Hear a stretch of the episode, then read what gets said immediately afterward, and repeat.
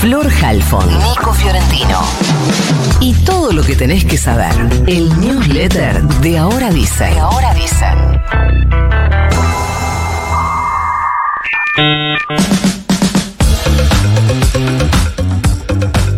El principal virus de la gripe aviar fue detectado por primera vez en la costa de la Antártida en aves marinas. Así lo anunciaron ayer investigadores británicos. Dijeron que- Aves marinas.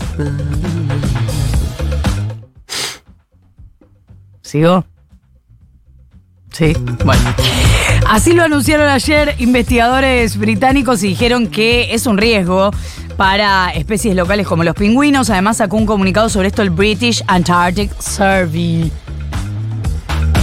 Era, esa la estudiaste en, en tu clase. La estudiaste. Hoy tengo. Decirle, British Antarctic Survey. No hago semejante pelotude, la verdad. una organización de investigadores británicos de la región y se publicó en la agencia de noticias AFP que el planeta está viviendo la peor epidemia de gripe aviar de la historia. A casi cinco meses de la desaparición y presunto femicidio de Cecilia Strisovsky, la Cámara de Apelaciones resuelve si Fabiana González, imputada por el encubrimiento agravado del femicidio, accede o no al beneficio de prisión domiciliaria. ¿Cuál es su principal argumento? Que tiene un hijo de tres años al que amamantar y una madre de 57 que tiene epilepsia y que está a su cargo. La audiencia se hizo ayer a la mañana, pasó a un cuarto intermedio y se va a evaluar entonces la situación de la imputada, su hijo y su madre. La unidad fiscal especializada en secuestros extorsivos, lo que conocíamos como UFESE, que se puso en marcha en 2016 para investigar este tipo de delitos, va a pasar ahora a especializarse en otro tipo de investigaciones, en crimen organizado. ¿Por qué? Porque hubo una baja de secuestros registrados en el último tiempo. Así que ahora la UFESE pasa a ser la UFECO, Unidad Fiscal Especializada en Criminalidad Organizada. Va a estar a cargo del fiscal Santiago Marquevich, actuar en el ámbito de la justicia federal, en investigaciones de casos asociados a contrabando, tráfico de bienes, terrorismo, falsificación de documentos, circulación de moneda falsa, venta ilegal de armas, si es que siguen siendo ilegales, fraude marcario, delitos migratorios, asociación ilícita, en fin, cambió la unidad fiscal. Y cierro con esto, murió el colega Martín Jauregui, tenía 59 años, colega de medios públicos, estaba internado por algo vinculado a su diabetes, pero se agarró una neumonía y no resistió.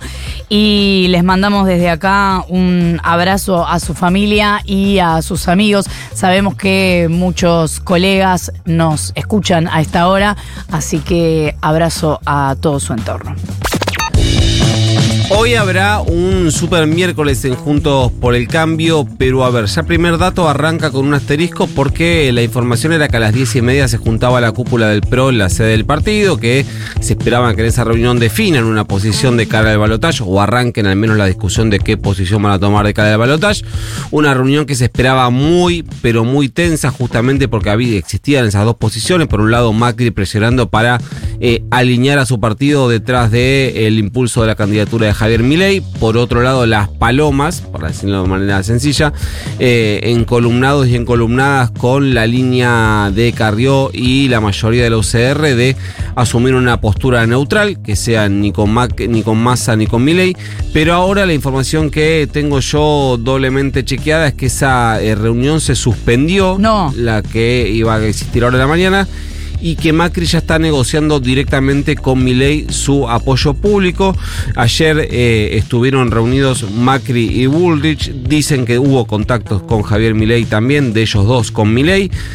Imaginamos que eso implica la negociación de nombres y cargos. De hecho, eh, alguna, alguna versión llegó, yo esto no lo pude chequear, pero igualmente lo menciono, de que eh, hubo estas reuniones eh, personales de Macri y con Milei anoche. Yo solo tengo chequeado que sí estuvo reunido con Bullrich.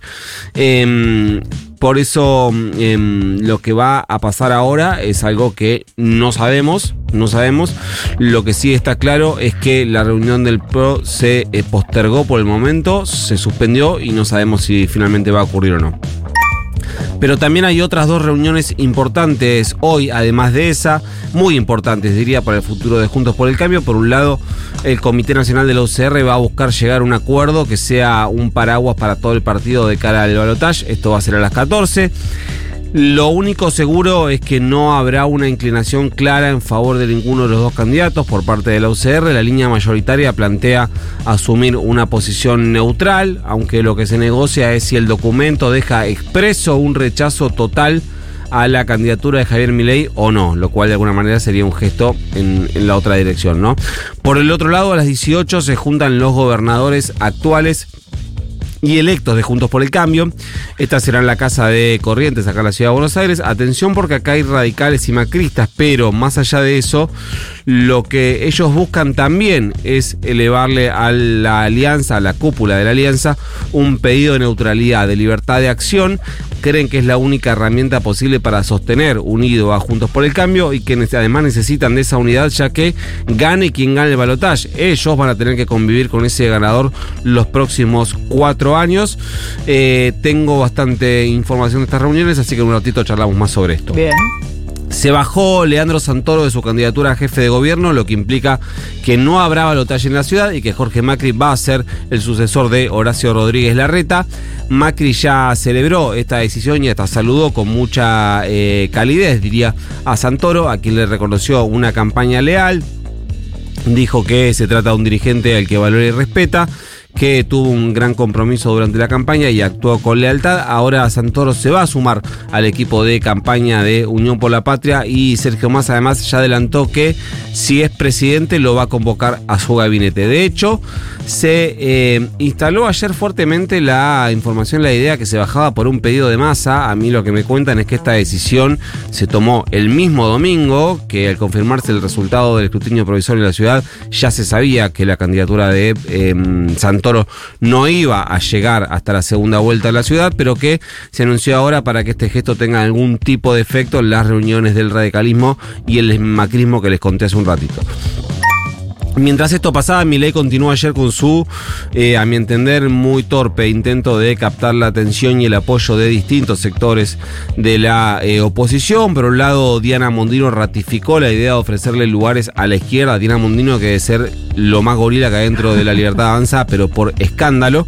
Eh, y mm, lo más conservador, le de ofrecerle lugares a la izquierda en el gabinete de Milei, algo que la izquierda ya rechazó con mucha claridad a través de algunos dirigentes. Por el otro, Victoria Villarruel dijo que va a buscar charlar con Patricia Bullrich, a quien Milei acusó de montonera asesina y de poner bombas en jardines de infantes, y de quien la propia Villarruel también dijo cualquier cantidad de eh, barbaridades. Milei sigue eh, en fase desesperada y desordenada. Lo que decíamos ayer, busca jugar su carta para quebrar a Juntos por el Cambio y quedarse con el PRO, o al menos con una parte del PRO, pero eh, siento que lo está haciendo de forma muy torpe, más allá de las buenas posibilidades que tiene de alcanzar un acuerdo con Macri. Mandemos el newsletter. Mande nomás. You've got mail.